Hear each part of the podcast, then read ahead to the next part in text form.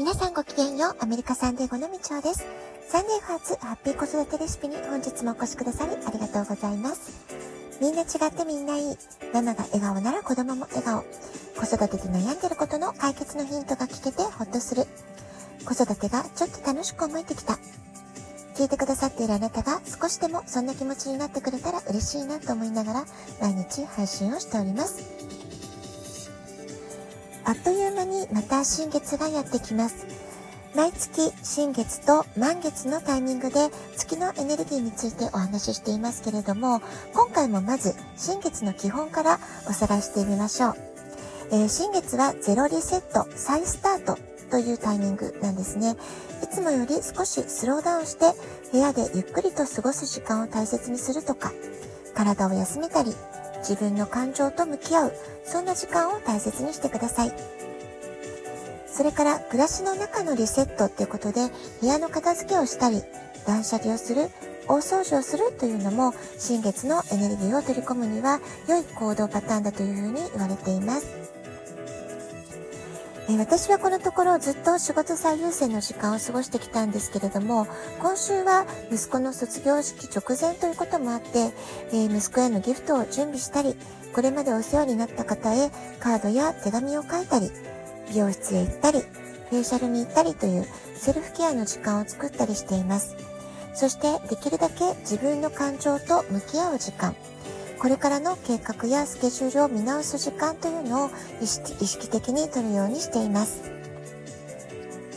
息子の卒業式の前日が新月っていうのもなんだか不思議な巡り合わせだなと個人的には思っています。子育て中心で過ごしてきたこれまでの長い時間がここで一区切りとなるわけなので私の人生にとっては大きなリセットえ双子座の新月から新しいスタートという気持ちになります。もちろん、息子にとっても、えアメリカの義務教育課程を全て終了し、自分で決めた進学先へ、え進んでいくわけですから、これまで親の保護のもとで生活してきた子供時代の終わり、まあ、そういうね、大きな節目なんじゃないかなというふうに思っています。これを聞いてくださっているあなたは、どんなリセット、どんな区切りを迎えているでしょうか？何かリセットしたとか、えー、再スタートを考えているとか、えー、そういうね、何か大きな区切りを感じているって方がもしいらっしゃいましたら、ぜひあなたのエピソードも教えてほしいなと思います。お便りお待ちしております。えー、サンディエゴは6月10日の明け方、え朝3時52分が新月という風になっています。この双子座の新月のエネルギーがどんな意味かを、意味を持つのかについて、えー、後半お話ししていきます。人生の歩む方向を再確認する。あるいは今やっている方法、やり方を変えてみる。新しい行動を始めてみる。自分が興味、関心を持って、えー、あるいは情熱を注げるものを自分の言葉で自分らしく表現していく。社会とのつながりを意識する。魂を磨き、魂の器を大きくしていく。そうした自己成長に集中していく。こうした行動を意識していくといいというふうに言われております。双子座のキーワードは情報、コミュニケーション、フットワークの軽さ、マルチタスク、知的好奇心、こういったね、言葉が出てきています。例えばアメリカではこの2週間ほどの大きな動きとしてはコロナウイルスの自然発生説を大きく覆す、えー、コロナウイルスというのは人工的に研究所で作り出されたものであるという説つまりこれまでは陰謀論と片付けられてきたような、まあ、そういう論説が今とても大きく取り上げられていてそちらの方の信憑性が高いんじゃないか、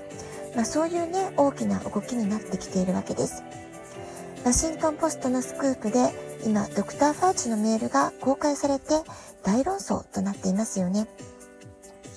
例えばこれは一つの例なんですけれども時代が大きく変わる時というのは極端な意見が対立する形で現れてきたり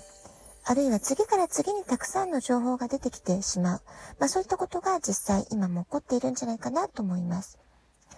まあこういう時ありとあらゆる可能性をまずは全てテーブルに広げてみる。全て検証してみる。まあ、こういう態度がとても大切なんじゃないかなって思うんですよね。一つのものに、えー、愛に絞っていくのではなくて、あらゆる可能性を考え、自分が本当に納得できるものだけを選ぶ。まあ、そういった姿勢がとても大切だという感じがいたします。私のラジオトークでもいつもお話ししていることなんですけれども、最終的に選択する、判断するのは自分自身、自己責任ということなんです。ですから自分の価値観というもの、大切にしたい信念を明確に知っておく。ぶれない自分軸を持っておくってことはとても大切なことだと思います。つまり周りの意見を鵜呑みにしたりしない。影響を簡単に受けない。政府や行政や社会が出す答えを待つという姿勢ではなくて、えー、自分から情報を調べに行くとか、自分で納得いくまで調べて、自分の中でしっかりと考えて、最終的には自分の直感や感性を信じて選ぶ、選択する、判断する。まあ、そういったことがね、何よりも大切なことではないかなというふうに思います。そしてもう一つ大事なことは、自分と違う価値観や意見を持つ人の、えー、意見も、えー、尊重するっていうことですよね。えー、自分の考えは自分の考えで尊重すべきことですけれども、たとえ周りの人が意見が違う人と遭遇した時であっても、まあ、それはそれとしてあなたの考えを尊重するよ。まあ、そういうね、姿勢も一方でとても大切なことなんじゃないかなというふうに思います。一番大切なことはあなたがその選択や判断をしてハッピーと思えるかどうか、あなたの幸福度が高いかどうか、まあ、そこがね、一番のキーポイントになっていくんじゃないかなと思います。試行錯誤の中でこそあなたらしい、新しい道が見えてきます。半年後に叶えたい目標を明確に言語化して、微調整をしながら、時に見直したり、計画を立て替えたりしながら楽しく進んでいきましょう。コンフォートゾーンを抜けた先にきっと新しい世界が待っています。今日は双子座の新月ということで、えー、新月のエネルギーをフルに取り込む、えー、そんな、えー、行動はどんなものがあるのか、どんな考え方で、え計画を立てていったらいいのか、まあ、そういったお話をさせていただきました。ラジオトークアプリインストールしておくと、スマホからいつでも簡単に聞くことができます。質問を送る、ギフトを送る、どちらからでもメッセージ送ることができます。あなたからのお便りをお待ちしております。では、今日はこの辺で、今日も素敵なお時間をお過ごしください。ごきげんよう、部長でした。さようなら。